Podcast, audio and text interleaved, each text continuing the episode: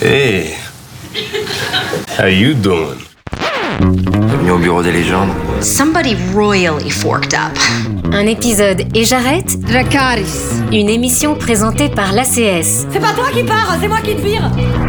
T'es viré l'association des critiques de séries en partenariat avec Beta Série, la radio. These violent delights have violent ends.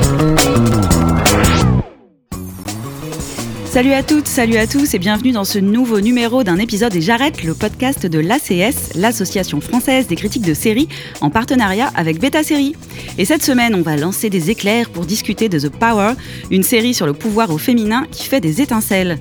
On en profitera pour explorer un trope de série qui revient en force ces dernières années, que j'apprécie moi particulièrement, mais qui a aussi ses limites, c'est les personnages féminins dotés de pouvoirs surnaturels.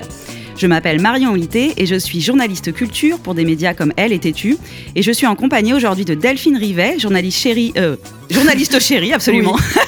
et série chez Combini. Salut Delphine. Salut chérie. Et Ilan Ferry, journaliste TV et pop culture pour, le, pour Lire Magazine Littéraire. Hello Ilan. Salut Marion. Alors, l'histoire de The Power prend place dans notre monde et à notre époque, mais avec un twist surnaturel. Du jour au lendemain, les adolescentes du monde entier acquièrent un pouvoir électrique au bout de leurs doigts. Elles se rendent compte qu'elles peuvent électrocuter en gros n'importe qui, et encore, ce n'est qu'une partie de l'étendue de ce nouveau pouvoir. Et pour se mettre dans l'ambiance, on va écouter un peu le, quelques secondes du trailer de The Power.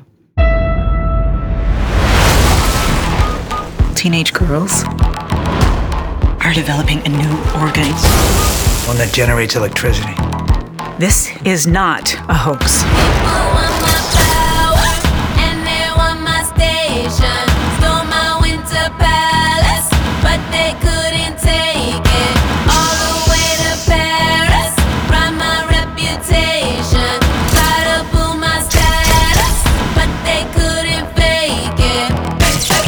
This power is evolution.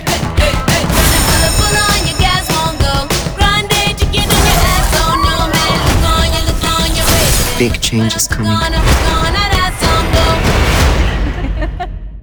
Alors, Le Pouvoir, son titre en français, est une série développée par Naomi Alderman, Rael Tucker, Claire Wilson et Sarah Kintrell.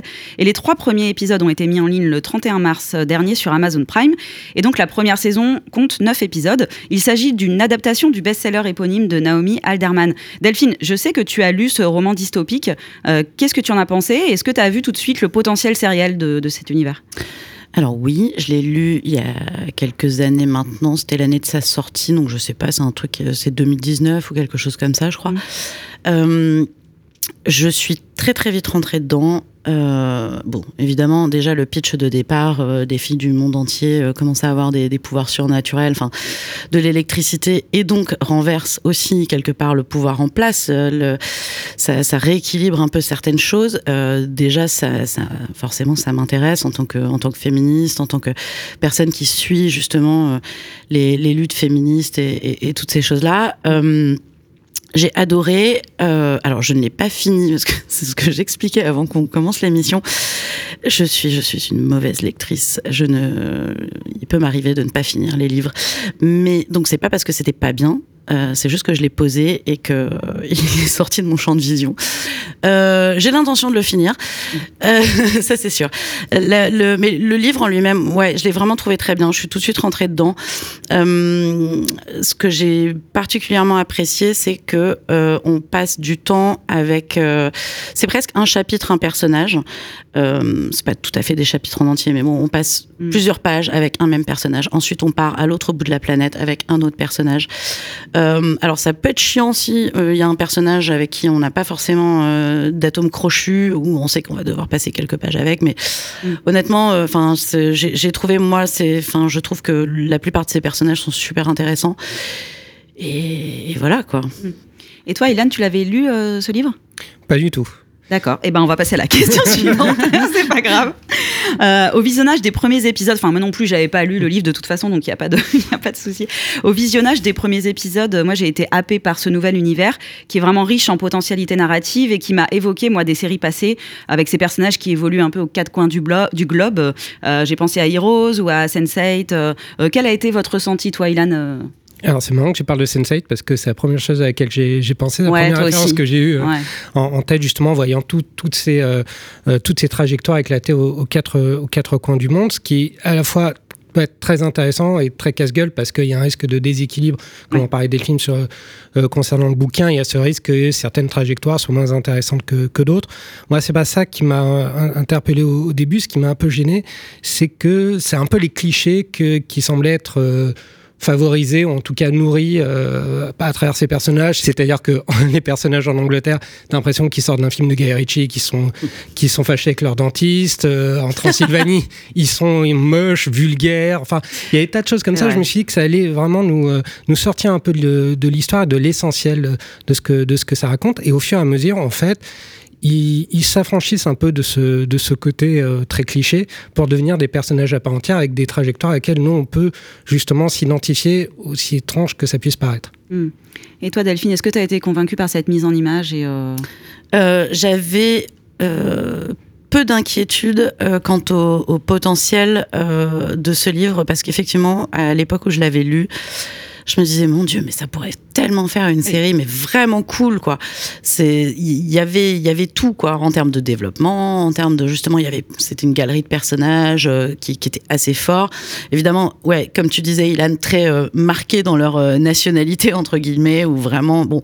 Mais ça permettait aussi, quand on passait d'une page à l'autre, de savoir exactement tout de suite où on était quoi. Genre en Moldavie ou en Transylvanie, c'est effectivement la dictature. C'est bon. Mais au-delà de ça, euh, d'abord j'étais super contente du, du casting de Tony Collette. euh, comme la mère euh, M.I.R.E. euh, dans, la, dans la série parce que moi c'est pas un personnage qui m'a spécialement marqué dans le livre euh, parce qu'évidemment on a tendance à être plus près des adolescentes qu'on suit qui développent ce pouvoir et puis on, en reviendra, on y reviendra après mais euh, Tunde est un, un personnage aussi particulièrement intéressant euh, donc et j'ai trouvé j'avais peur que ça fasse cheap euh, parce que en fait, on, quand, je pense que c'est le cas de, de beaucoup de séries où on joue avec le surnaturel. On a toujours cette peur euh, que ça fasse un peu, euh, que ce soit un peu ridicule.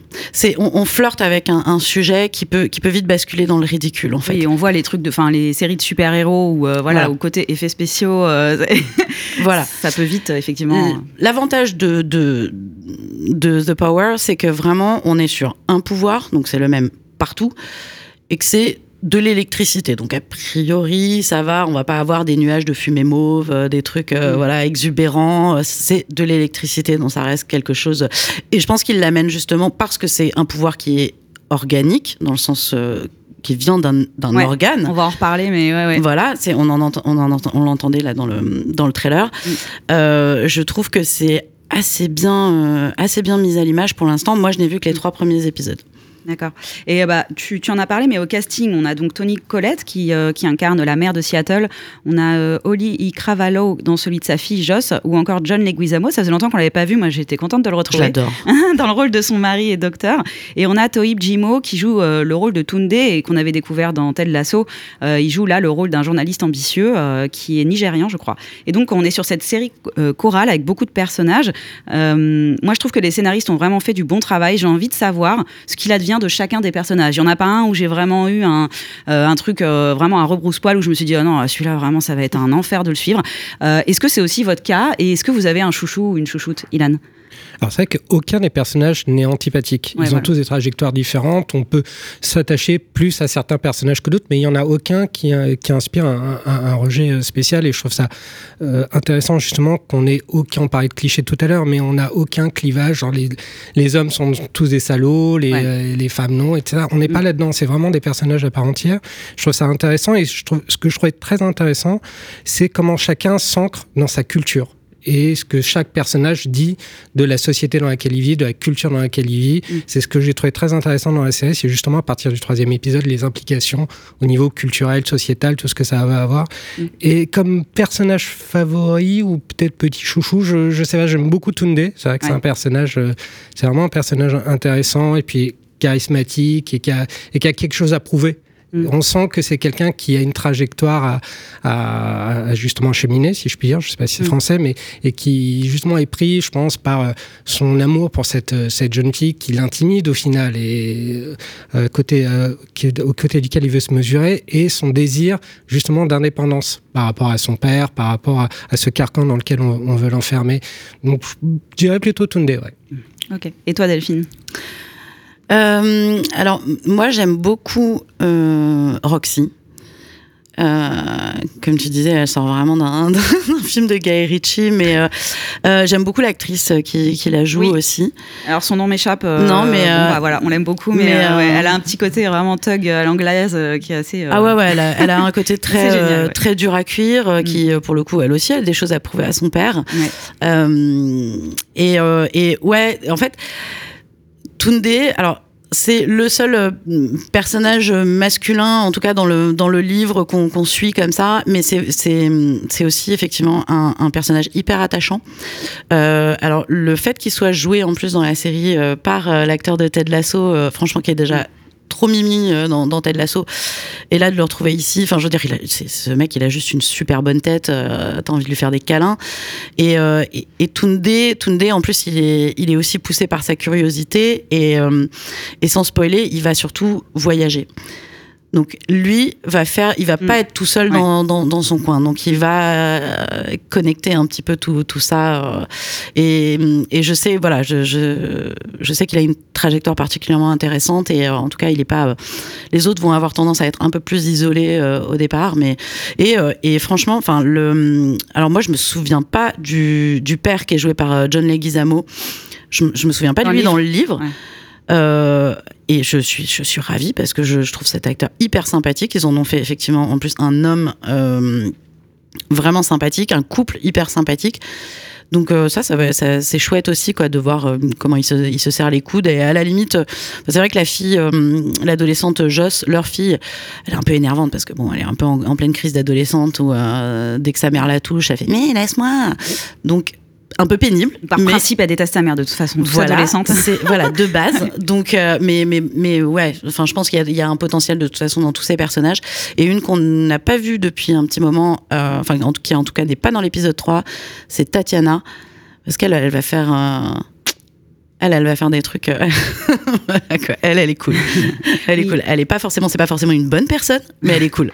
Euh, oui, c'est plus un peu. Enfin, c'est une anti-héroïne, mais elle a un sacré background qui fait que, ben, quelque part, on l'aime quand même, quoi. Ouais. Et euh, on n'a pas non plus parlé d'une autre, d'un autre personnage féminin qui prend pas mal de place dans l'histoire aussi. Euh, c'est le personnage de Eve.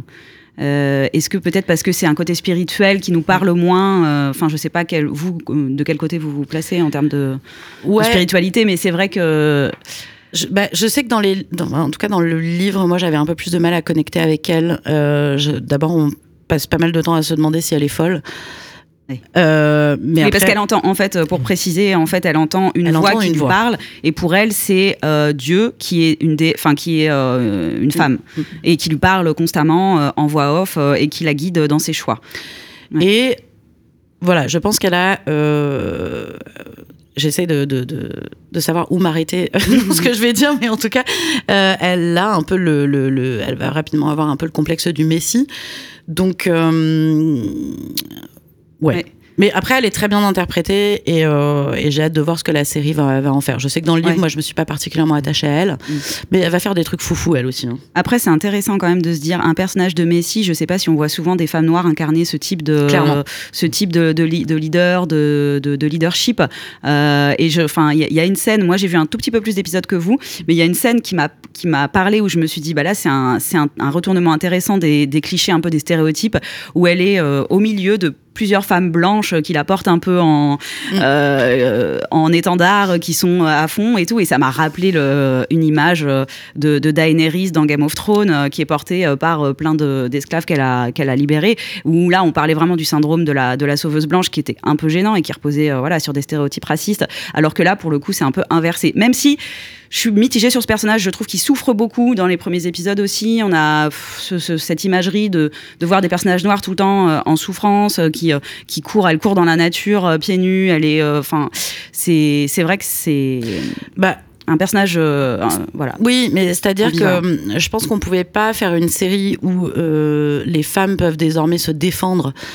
Euh, aussi face aux hommes, hein, parce que c'est pas voilà, Ouais. euh, sans euh, malheureusement intégrer une, une donnée qui est tristement banale, c'est-à-dire que les femmes se font agresser sexuellement de façon courante et, et donc bah il fallait il fallait qu'il y ait un personnage qui Oui, Qui qui est droit, représente la, la statistique Voilà. de, la, de la réalité. et ben Ouais. ouais, et c'est tombé sur elle malheureusement Euh, alors, on va écouter. euh, Ah, tu as quelque chose à rajouter, Ilan Non, oui, je trouvais que justement, c'est c'est l'ambiguïté de ce personnage qui la rend intéressante. Mm. J'ai l'impression, j'ai vu que les, pre- les trois premiers épisodes, mais qu'elle va rejoindre un peu ce, ce cercle un peu fermé des, des anti-héros, des héroïnes tragiques, Mm. euh, qui justement est, euh, euh, enfin, comment dire, se, se voit affublé d'un pouvoir et sa trajectoire, j'ai l'impression en tout cas que va peut-être aussi un peu concentrer toute- toute la thématique inhérente à toutes ces séries sur le fait d'avoir un pouvoir, à savoir que le pouvoir peut corrompre. Et Ouais. C'est la face cachée du pouvoir.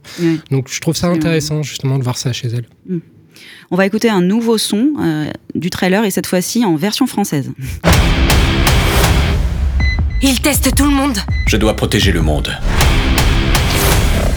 C'est intrusif, contraire à La l'éthique. et- seule chose que je veux, c'est une liste. T'enfermes nos enfants comme des criminels? Oui, alors moi, j'ai trouvé dur de ne pas penser non plus à la dystopie de Handmaid's Tale, dont on avait vu les limites hein, dans les dernières saisons. Elle tourne un peu en rond dans son univers et surtout, elle a donné parfois le sentiment de se complaire dans la mise en scène graphique de la souffrance féminine, euh, alors que évidemment, elle veut dénoncer euh, voilà les conséquences euh, du patriarcat sur sur les corps des femmes. Mais voilà, on, a vu un peu les limites. Elle a été un peu mise dans la case aussi par certaines critiques du trauma porn. Est-ce que vous pensez que le pouvoir saura éviter ces écueils Euh, Delphine, peut-être? Euh, moi, j'ai pas spécialement vu un lien avec The Handmaid's Tale et euh, je trouve que ce qu'il a, en tout cas, ce, qu'il a différencié pour moi euh, principalement, c'est que The Power, elle est pas confinée dans un espace. The Handmaid's Tale est confinée dans l'espace de Gilead. À partir du moment où l'héroïne arrive à s'enfuir, il faut trouver des raisons. Euh, parfois vraiment tirées par les cheveux pour la faire revenir dans Gilead, pour qu'elle entre en résistance, pour qu'on soit toujours quand même dans Gilead. Sinon, la série s'arrête en fait. Euh, Si, euh, si elle peut euh, prendre ses gamines, son mari et se barrer à Hawaï, voilà quoi. Il y a plus de série. Là, l'application du, pouvoir, elle peut donner d'infinies possibilités aux quatre coins du monde. Qui sait si, voilà. Enfin, je veux dire, même si le, bouquin s'arrête à un point, on peut très bien imaginer après, je sais pas moi, des, gamines au, au Japon. on peut imaginer, enfin, à d'autres, voilà, à d'autres endroits de la planète et d'autres applications parce que ben voilà, c'est euh, encore une fois euh, cette électricité là, elle euh, est pour l'instant, je trouve que c'est pas hyper montré dans la série encore, mais il sert aussi, euh, enfin, ça terrifie les hommes. On commence. Oui, à... mais justement, elle terrifie les hommes qui commencent à prendre euh, assez rapidement, en fait, dans la série, des mesures euh, contre les femmes. C'est ça qui m'a un peu rappelé Handmaid's Tale. On est d'accord que l'univers est beaucoup plus élargi que Handmaid's Tale, mais le fait qu'on on voit les mesures et on voit tout de suite euh, le, le backlash qu'il y a euh, pour les femmes qui, euh, quand on découvre ce, ce pouvoir, certaines sont, sont tuées, sont, euh, servent de, de rats de laboratoire. euh, il commence à y avoir euh, voilà, cette volonté de, de, de faire des listes, d'enfermer euh, les jeunes filles. C'est ça, moi, qui m'a un peu Mm. rappelé. euh, voilà. Bah, c'est un peu, euh, en plus, c'est un, c'est un, un peu un éternel recommencement, c'est-à-dire les, les hommes qui ont peur d'un prétendu pouvoir des femmes dans l'histoire. euh, c'était euh, le, le mythe du vagin avec des dents, euh, c'était le mythe de la sorcière. euh, voilà, enfin c'est donc là effectivement il y a une application concrète de là elles peuvent effectivement faire des dégâts et elles peuvent faire du mal. Euh, il y a d'infinies possibilités et pas seulement. D'ailleurs on, on le verra aussi. Il y a des euh, il y a des applications, euh, une application politique aussi euh, de, de, ce pouvoir-là, mystique. Euh, c'est pas juste se défendre contre, contre l'oppresseur, en gros, quoi. Mm, mm, mm. Le pouvoir raconte donc, j'allais dire, un empouvoirment, ça fait beaucoup de pouvoir dans la même phrase, mais bref, euh, dans le cadre de, ce, de, notre monde patriarcal. Et donc, il effectue des parallèles hein, euh, vraiment euh, forts avec le droit des femmes à disposer de leur corps. Alors, vous l'avez pas vu, mais dans l'épisode 4, notamment, sans trop, je spoil pas, je dis juste qu'il est centré sur la révolte de femmes en Arabie Saoudite. Et forcément, ça résonne très fort avec l'actualité et avec la révolution iranienne en cours. Euh, Est-ce que vous pensez que, ces moments, pour l'instant, dans ce que vous avez vu euh, d'écho avec l'actualité, euh, on a notamment la, la mère aussi qui fait un discours discours sur, voilà, sur le corps des femmes, comment les hommes et les gouvernements veulent toujours le contrôler. Est-ce que c'est pertinent ou est-ce que vous avez trouvé ça un peu attendu ou un peu forcé pour le moment? Ilan, oui. Moi, je n'ai pas trouvé ça spécialement lourd. Au contraire, je veux dire euh, que ce pouvoir serve d'allégorie pour, euh, pour tenir un, propos sur euh, notre regard sur le, corps, sur le corps des femmes, ce que ça implique sur leur empowerment ou empouvoirment, je ne sais pas comment dire ça. Mais je, je trouvais ça assez, assez subtil. J'avais, j'avais peur de, j'avais peur justement que la série t'assène ça vraiment au marteau-piqueur et, et y aille vraiment avec la subtilité d'un, sumo. Et en fait, non, pas du tout, parce mm. que ce qui intéressant, comme je disais tout à l'heure, dans, la série, c'est aussi les résonances que ça a. Euh, effectivement, comme tu disais, avec, euh, avec, euh, avec l'actualité, mais aussi les, impacts sociétaux, culturels. voilà, le, pouvoir, c'est aussi une série qui, qui parle de, cette espèce de, fantasme, entre guillemets, de, de la femme sorcière, qui est quelque chose qui a toujours perduré, qu'est-ce que, quel est le regard des, hommes? On découvre que le regard des hommes, au final, n'a pas changé depuis, mm. euh, depuis tout ce temps et que face à quelque chose qui nous fait peur et qu'on ne comprend pas, on, a cette, cette, tendance à aller vers, vers certaines euh, dérives. Par mm. contre, j'ai pas l'impression, euh, tel qu'on on en parlait tout, tout, à l'heure, que la série se, se, dirige vers quelque chose de complaisant ou, de doloriste. J'ai mm. l'impression au contraire que c'est montré de, de manière assez fine moi, j'avais peur de ça euh, quand euh, quand j'avais commencé le, le, bouquin. En fait, j'avais peur d'un truc hyper manichéen, mais qui irait, du coup, qui moi, en tant que féministe euh, entre guillemets, me brosserait dans le sens du poil et me montrerait, ça y est, le, le, basculement vers un, un, matriarcat avec des femmes toutes puissantes qui mettraient les hommes. J'avais un peu ça en tête aussi, moi. Et en fait, c'est pas du tout, c'est pas du tout écrit de cette manière-là. Non. Et en, en réalité, ça aurait été, au final, même s'il y a un côté, il y a un côté kiffant de voir ça au moins dans la fiction. Euh, euh, en réalité, c'est plus fin que ça, et on voit qu'effectivement, toutes les femmes n'en font pas la même chose de ce pouvoir-là, euh, et que bah, une femme avec du pouvoir en général aussi peut être aussi autant une raclure qu'un homme avec du pouvoir. Et qu'effectivement, moi, ce qui m'intéresse aussi, c'est que ça, ça envoie pas des fleurs non plus aux États, enfin, au, pays, aux États-Unis, dans le sens où, bah, on voit clairement qu'un rien peut faire basculer euh, euh, le pays de la liberté mm. euh, dans un truc limite cour martiale. Enfin, voilà, on le voit à la fin de l'épisode 3, les gamines, déjà, elles sont menottées. Enfin, voilà, c'est de la restriction des droits, ça peut basculer très très vite. Et en ça, oui, je suis d'accord, ça, ça rappelle The Handmaid's Tale, où il y a un basculement au tout début de la, dans le premier épisode, où on dit, ben, en fait, on n'a rien dit, on n'a rien dit, et puis tout d'un coup, on n'avait plus, plus rien, quoi. Mm. On n'avait plus de droits. Et, et là, bah, comme le disait Ilan, euh, on a surtout évidemment beaucoup d'hommes euh, au pouvoir et, des, garçons aussi qui dénoncent euh, leurs camarades féminines en classe. Ils ont les pétoches. Et donc, euh, ce qui est intéressant, moi, je trouve le, vraiment le plus intéressant, c'est euh, c'est aussi les, le prisme politique dans tout ça. Et euh, on va le voir aux États-Unis, on le verra aussi dans le pays où il y a Tatiana, on le verra en, en Arabie Saoudite. dans l'épisode 4, ouais. Donc, vraiment, enfin, les, les, les enjeux comme ça, que des femmes, tout d'un coup, aussi se révoltent. et je pense qu'il n'y a pas, il y a pas vraiment de moment pertinent quoi. Ça aurait pu être, euh, ça aurait pu être il y a cinq ans, euh, ça aurait été très bien. Ça sort aujourd'hui, c'est très bien euh, parce que ben partout, tout le temps dans le monde, à n'importe quelle époque, il y a des femmes qui sont en révolte et il y a des femmes qui sont plus oppressées que d'autres. Et du coup, ben oui, je trouve que c'est bien de, de, et puis d'avoir ce, ce panorama là à travers le monde quoi. Oui, ça c'est quelque chose qu'on n'aurait peut-être pas eu si on avait fait cette série il y a 20 ans. C'est-à-dire, elle aurait peut-être été centrée sur les États-Unis ou sur. Euh, alors que là, pour le coup, on a vraiment euh, toutes les cultures, enfin un maximum de cultures représentées pour voir un peu justement comment ça se passe dans, dans chaque, euh, chaque continent, plus ou moins. Et il y a de la place pour en ajouter d'autres. S'il y a une saison 2, on peut encore étendre ça et, et voir. voilà, il y a d'autres d'autres régimes politiques qui sont pas qui sont pas comme en Europe de l'Est actuellement, qui sont pas comme en Iran, qui sont. je veux dire, on peut, euh, il y enfin vraiment, moi je trouve que ils ont un champ des possibles qui est qui est large. Oui, oui, ça c'est ça c'est clair. Et pour le côté pertinent avec euh, avec l'actualité ou avec la condition des femmes, c'est vrai qu'on en parlait tout à l'heure, mais j'ai trouvé ça hyper bien développé. Le fait qu'on découvre donc assez vite que ce pouvoir de l'électricité ne sort pas de nulle part, c'est pas, euh, en fait, c'est considéré, il va y avoir des recherches dessus, mais comme une évolution euh, naturelle, euh, comme et, pour ça, on, pense un peu au fait que oui, on n'explique pas pourquoi bah, c'est les femmes qui, enfin les, les, les, personnes qui ont un vagin qui qui vont enfanter par exemple. Et ben là, c'est pareil. En fait, ça arrive, c'est qu'une évolution de la nature. Donc il va y avoir des, tests et des les, scientifiques essaient de comprendre ce qui se passe, mais mais du coup dans un, dans un discours assez fort, euh, euh, la mère dit, ben, ou je sais plus si c'est la mère, mais en tout cas, il y a un personnage féminin qui, euh, qui explique, bah, peut-être que, peut-être que la nature, elle a trouvé un moyen de nous donner, enfin, plus de force, plus d'égalité. et du coup, j'avoue que ce côté-là, j'ai trouvé ça hyper hyper cool. Ouais, mais en fait, mm. c'est clairement un écho aussi à l'actualité parce que en fait, ils se posent. en fait, leurs deux théories c'est cet organe euh, qui a poussé avec euh, voilà avec l'évolution et qui produit de l'électricité. Il rappelle que notre cerveau produit de l'électricité, notre cœur produit de l'électricité, donc ça a quelque chose de moins surnaturel. C'est plausible en fait. Voilà, ça, a quelque chose de moins surnaturel, mais en tout cas, leurs deux théories, c'est soit euh, une espèce de comme la pollution quoi quelque part, et à nouveau effectivement dans un Handmaid's Tale, qu'est-ce qui rend les femmes stériles?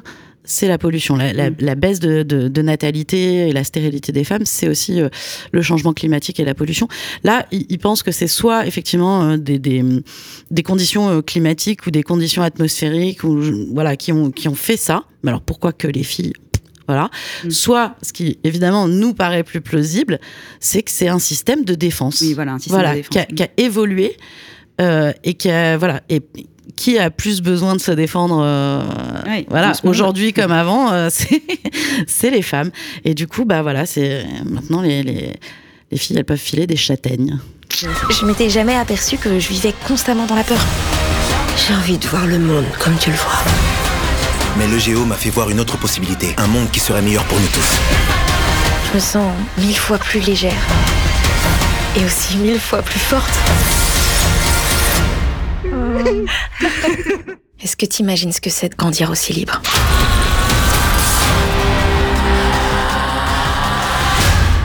Alors, euh, tu, le disais tout à l'heure, Delphine, hein, mais euh, bah, dans un monde qui, euh, de toute façon, depuis des centaines d'années, veut contrôler les femmes, il y a quelque chose de très kiffant en tant que public féminin à regarder des séries dans lesquelles les personnages détiennent du pouvoir et du pouvoir surnaturel. ça leur permet bah, juste, de, comme tu dis, de se défendre ou de ne plus avoir peur constamment dans les rues, le soir. Hollywood l'a compris depuis un petit moment quand même. Moi, j'ai grandi dans les années 90-2000, vous aussi, je pense. Oui, oui. j'ai grandi avec des héroïnes au pouvoir surnaturel euh, Buffy Summers, les sœurs Halliwell, Max euh, dans Dark Angel pour ne citer qu'elle. Mais finalement, euh, cet archétype, hein, maintenant, le truc, c'est que c'est devenu un archétype de, jeunes femmes super fortes sur lesquelles repose quasiment l'avenir de l'humanité ou un changement en tout cas de civilisation. Est-ce que du coup, ça n'a pas un peu ses limites? C'est pas beaucoup de pression Qu'est-ce que t'en penses, Ilan? Je pense qu'à partir du moment où le personnage est bien construit, tout est possible. Faut pas se poser cette question du sexe à partir du moment où tu as un personnage fort. Le, héros providentiel, ça peut être un homme, ça peut être une femme, à partir du moment où il est bien écrit, où il est bien, bien caractérisé, et où justement ça, ça n'a pas un impact, mais non, je pense vraiment, je parle, je parle en termes de construction du, personnage. À partir du moment où on essaie d'aller au-delà du, du, du, clivage pour poser le personnage en tant que tel, il n'y a pas de limite, je pense. Et toi, Delphine, qu'est-ce que tu en penses? Euh, bah, D'abord, euh, c'est des très bons exemples hein, que tu as cités. On les, on les aime. Hein. Euh, voilà. Mais je pense qu'en fait, là, là effectivement, c'est un cas différent dans le sens où ce ne sont pas des élus. Oui, il y a ça. Ouais, ouais, voilà. Il y a quelque chose de, de, de, encore une fois, de biologique et d'évolution là-dedans. C'est tout. C'est pas un. Et, et, en plus, on apprend que potentiellement, elles peuvent le transférer, ce pouvoir. Mm. mais il faut avoir l'organe donc euh, désolé messieurs. Euh, ça c'est un petit peu ironique d'ailleurs puisque euh, comme on, bah, dans notre monde patriarcal il y a beaucoup ce truc de ben elle a pas comme si voilà il nous manque une paire de balls pour évoluer dans la vie et là du coup c'est un peu drôle le retournement d'ailleurs. Là elles ont un organe en plus. voilà. Mais non non mais je pense que hum, je, je, pense que The Power justement a pas valeur à montrer justement une élue. Mm. C'est pas c'est pas ça l'histoire et encore une fois on va avoir on va avoir des personnages féminins qui vont être corrompus aussi par. euh, on va voir, euh, elles peuvent commettre des atrocités, elles peuvent, euh, elles peuvent inspirer les gens, elles peuvent. euh, Enfin, je veux dire, Roxy euh, dans son dans son petit coin là à Londres, je veux dire, elle veut juste vivre sa vie et faire ses affaires et être une bolosse et et voilà et reprendre l'affaire de son père, être impliquée. Elle veut juste continuer à être gangsta quoi. Et je veux dire, elle a pas sur en, tout cas voilà, elle a pas elle a pas des prétentions de diriger le pays et, et de mettre les, les, les mecs à genoux. D'ailleurs, enfin dans J'en vois quand même deux, moi, des pardon de te couper, mais Ouais. j'en vois deux quand même des personnages féminins qui sont quand même sur un potentiel d'élu. Et d'ailleurs, elles, elles sont, elles vont pas Mais être montrées comme des Buffy ou des Sœurs Halliwell. Donc Ouais. on a la, la, la mère de Seattle et on a Eve. Mais les deux montrent assez rapidement que ce ne sont pas des personnages parfaits de super-héroïnes comme celles que nous on a connues dans notre enfance, quoi. Ouais, et puis Eve, en tout cas euh, au, au stade où on en est de, de visionnage, euh, en tout cas, elle, elle croit qu'elle est l'élue. Ce qui est pas tout à fait pareil. Et est-ce que, parce que justement, est-ce que c'est pas pour cette raison-là, parce qu'elle, elle est persuadée, encore une fois, qu'elle a le complexe du Messie et qu'elle est persuadée parce qu'elle a sa voix dans sa tête qui lui dit tu es l'élu et tu es spécial et tu as plus de pouvoir que les autres, tu vas faire des choses extraordinaires. Et c'est ça qui l'inspire à inspirer les autres. Donc, euh, à voir. Après, euh, je veux dire, la nature, euh, la nature a fait parfois des caprices et il y en a qui sont mieux dotés que d'autres. Il y en a qui arrivent à, à mieux le contrôler, à le contrôler plus rapidement. Euh, Il y en a d'autres, c'est vraiment lié à leurs émotions. Euh, voilà, mais je. je... C'est vrai que la diversité, en Ouais. tout cas, de tous ces, tous ces personnages, c'est ça qui va rendre le- la chose passionnante. Et Ça que, permet- voilà, on voilà. n'en suit pas une. Ça permet d'avoir plein de trajectoires différentes et de et de et d'éviter tout manichéisme, comme on disait tout à l'heure. Alors, je suis curieuse quand même de savoir euh, comment ce type de série avec des personnages féminins, euh, voilà, qui sont des super-héroïnes ou qui sont euh, ont des pouvoirs, sont perçus d'un point de vue masculin. Donc, Ilan, est-ce que toi, tu t'ident- tu t'identifies facilement à ce type d'héroïne? De la même façon que nous, quand on regarde depuis toujours, voilà, des, des séries avec des héros, on s'y identifie, ou alors tu vas avoir tendance à suivre plus quand même les personnages masculins du coup dans ce genre de fiction? Alors, j'avoue que je redoutais ce genre de questions, Ah, cette eh question en particulier. Euh, parce Pourquoi que donc tu l'as- Parce que j'ai pas de réponse en fait par rapport par rapport Ça peut être tous ça. aussi, hein, c'est juste que Ouais, tu la regardes de la même manière peut-être que les autres Je finalement. pense que j'arrive pas vraiment à faire de, de différence. Forcément, je veux dire, je pense que si j'étais une femme, le facteur identification serait plus fort. Ouais. Je sais pas si naturellement, mais, mais comme ça, tu, tu parlais tout à l'heure de, de Buffy, euh, Max, Dark, Darkangel, etc., qui, qui sont des personnages qui ont, ont aussi euh, été un peu, pas des marqueurs, mais qui ont euh, émaillé un peu, un peu ma jeunesse. Je sais que c'est des, des héroïnes que je prenais plaisir à, à- à suivre, mais que d'un autre côté, mes petites sœurs adoraient, étaient vraiment ultra fans et j'avais pas du tout le même rapport euh, à, à- à ces personnages-là. Alors là, peut-être que ça va être la même chose. Je pourrais pas te dire. Peut-être que le personnage auquel je me raccroche le plus, c'est le personnage interprété par Tony Collette, parce que c'est un personnage qui essaie de, de rationaliser, de et de comment dire, de, de, de contenir une situation qui la, qui la dépasse. Et je pense que c'est plus par rapport à ça. Moi, je me mets plus dans la position du personnage qui n'a pas de pouvoir, donc pas une adolescente, mais qui est face à une situation qui le dépasse et comment il va pouvoir gérer ça. Et surtout qu'elle est empêchée dans ses décisions par. euh, oh, J'étais trop contente de le voir par Josh Charles, euh, l'acteur Josh Charles. Pour le qui coup, joue, lui, c'est euh, un personnage un peu qui, manichéen. ouais, qui joue un sénateur et qui lui demande toutes les 5 secondes d'arrêter d'être hystérique. Donc, euh, on- forcément, on, on attend qu'une chose, c'est que- c'est qu'elle lui mette une bonne mandale. Ouais, lui, pour le coup, c'est un peu un personnage de, enfin, de, de- un peu de méchant, quoi. Il est pas très très nuancé pour l'instant, ce personnage. Moi, de ce que j'ai vu, euh, voilà, Ouais, il, après, enchaîne un peu les perles, mais C'est un- ouais, c'est un sénateur américain. Ça arrive, euh, ce genre de- oui. Ouais, il y en a, il y en a des pelletés hein, comme ça. Donc euh, voilà, qui sort des, des- des absurdités. Et ça l'a pas empêché d'arriver au pouvoir. Et, euh, c'est vrai. et voilà. Mais oui, c'est son supérieur. Techniquement, c'est son supérieur hiérarchique.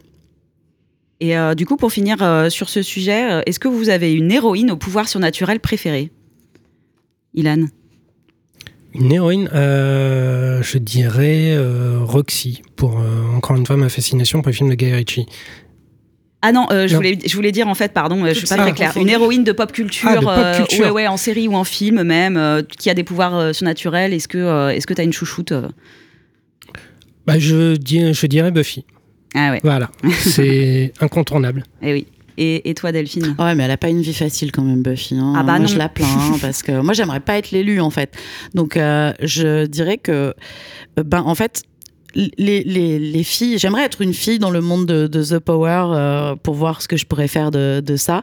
Euh, J'ai peut-être une Death Note euh, avec euh, une liste de gens dont je pourrais, euh, voilà. Mais euh, non, non, mais euh, parce que je trouve que hum, je trouve que ça a quelque chose de de naturel, euh, cette histoire d'organes. Donc j'aime assez, j'aime assez, et c'est- hyper pratique d'avoir de l'électricité euh, quand tu veux, vu le prix de l'énergie aujourd'hui. En plus, c'est c'est super pratique, quoi.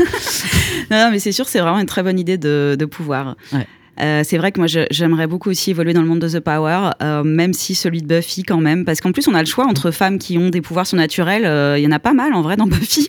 Il y a, y a, bah, il y a Faith, il y a Willow, il y a Buffy, il y a Anya, donc voilà. Non, mais être une sorcière, ça a toujours été un truc euh, super, euh, super Ouais. tentant. Ouais, c'est vrai. Mais il y a aussi cette idée de euh, ce que tu, les sorts que tu jettes, ils peuvent te revenir en pleine tronche, donc euh, bof bof quoi. Willow, ça lui a pas trop trop réussi la sorcellerie en vrai, hein, donc. euh, Ah, c'est c'est le pouvoir, ouais, ouais, ouais, non, c'est Buffy pour le coup. Ouais, ouais, et Buffy a des thèmes vraiment en commun avec The Power, ce qui fait que moi j'aime beaucoup cette série parce que Buffy est un peu ma série préférée du monde entier Ah bon pour les gens qui savent pas. Ah bon Je vais le répéter à chaque épisode d'un épisode et j'arrête. Bon, en tout cas, là, c'est le moment du coup de cœur ou du coup de gueule de ce numéro. Et aujourd'hui, c'est Ilan qui nous embarque dans le terrier du lapin blanc pour nous parler de The Rabbit Hole. La carte blanche de l'ACS. Alors, Ilan, c'est quoi cette série? Alors, Rabbit Hole, c'est la nouvelle série avec Kiefer Sutherland. Alors oui, Kiefer Sutherland est de retour dans une série télé. C'est peut-être un détail pour vous, mais pour moi, ça veut dire beaucoup. Parce que quand Kiefer truste le petit écran, on est parti pour 45 minutes menées tambour battant. Kiefer Sutherland, comme tout le monde le sait, c'est le héros de 24 heures chrono. Et oui, le mec qui a 20 ans déjà et pendant 9 saisons nous a prouvé qu'on pouvait courir dans tous les sens sans faire aucune pause pipi. Avec le personnage de Jack Bauer, il aura incarné le visage d'une Amérique dévorée par ses propres peurs, un homme pris entre l'enclume de son humanité et le marteau du devoir. Pour beaucoup d'entre nous, 24 heures chrono a été un véritable marqueur dans l'histoire des séries télé. Euh, Jack Bauer, donc le personnage qu'incarnait euh, Kiefer Sutherland, a rejoint Fox Mulder, Dana Scully, le prisonnier de euh, Patrick McGowan et l'homme de nulle part incarné par Bruce Greenwood au panthéon des héros qui ne doivent faire confiance à personne et qui sont seuls contre tous. Faut dire que voilà, euh, Jack Bauer, c'est un personnage qui a collé à la peau de Kiefer Sutherland à tel point qu'on était même étonné de le voir ne pas casser de bras ou braquer des gens dans Mélancolia de Lars von Trier. Et puis rebelote après avec Designated Survivor, où il jouait un président des États-Unis malgré lui, qui était euh, obligé de démener les fils d'un odieux complot. Alors on pourrait se dire que voilà, 56 ans, Kiefer, on a un peu marre de regarder par-dessus son épaule, de courir dans tous les sens. Eh ben, pas du tout. En effet, là, il joue dans Rabbit Hole. Dans Rabbit Hole, qui est actuellement diffusé sur Paramount+, il incarne John Weir, un consultant dont la mission est d'influencer les marchés financiers en inventant toutes sortes de stratagèmes, une sorte de Marcel Béliveau de la bourse dont les canulars se termineraient par des suicides de brokers en PLS. En bon paranoïaque qu'il est, John Weir possède un téléphone, tout ce qui est le plus classique, donc pas smartphone, fuit les réseaux sociaux et ne se connecte pas plus de 15 minutes par jour sur Internet. Les fondements même d'une vie saine, déconnectée du web, mais aussi des autres, car à force de ne faire confiance à personne, on en viendra à soupçonner femmes et enfants de ne pas être très clairs. John va bientôt se retrouver accusé d'un meurtre qu'il n'a pas commis avant d'assister impuissant au suicide de son meilleur ami. Donc ça, c'est le principe de l'arroseur arrosé, bien fait pour lui. Bien décidé à découvrir qui l'a piégé, il va déployer des trésors d'ingéniosité, non sans effacer ses traces avec l'assiduité d'un Edward Snowden dopé aux stéroïdes. Bienvenue dans un monde où s'entrechoquent deepfakes, rebondissements tous plus invraisemblables les uns que les autres et personnages ultra névrosés, le tout sur fond de big data malveillante. Est-ce que ça fait de Rabbit Hole le nouveau 24 heures chrono? Pas vraiment. Pour les anglophones, répondre que le titre Rabbit Hole signifie Terrier du lapin en, VF, référence donc à Alice au pays des merveilles. Voilà qui devrait vous donner un petit indice. Car non, Rabbit Hole n'est pas vraiment une série comme les autres, c'est une sorte de curieux mélange entre la série d'espionnage parano et la comédie. Oui, oui, vous avez bien entendu, entre deux théories du complot qui fait récemment de balance des vannes. Et ça, c'est pas une vanne. Si indépendamment, ces deux éléments fonctionnent plutôt bien, quand il joue la comédie, Rabbit Hole est drôle, quand il joue la série Parano, on a envie de regarder derrière, derrière son épaule. Imbriqué l'un dans l'autre, le mélange est plutôt douteux. Et pourtant, aussi atypique soit-il, Rabbit Hole parvient étrangement à nous zapper quand on tente de nous faire avaler des couleuvres les plus grosses. Le secret de cette réussite? Le savoir-faire des showrunners, Glenn Ficarra et John Weka, qui sont passés maîtres dans l'art de l'esbrouf avec des films comme Diversion ou I Love You Philip Morris. Et bien sûr, la présence de Kiefer Sutherland. Car quand Kiefer court, on a forcément envie de courir avec lui. En tout cas, les fans de Kiefer ont envie de courir avec lui. Merci beaucoup, Ilan. Alors, c'est la fin de ce numéro d'un épisode et j'arrête le podcast de l'ACS en partenariat avec Beta Série. Merci à Ilan Ferry et Delphine Rivet pour votre participation. On se retrouve dans deux semaines pour un nouveau numéro. D'ici là, n'hésitez pas à nous mettre 5 étoiles ou un petit commentaire. Ça nous fera chaud au cœur.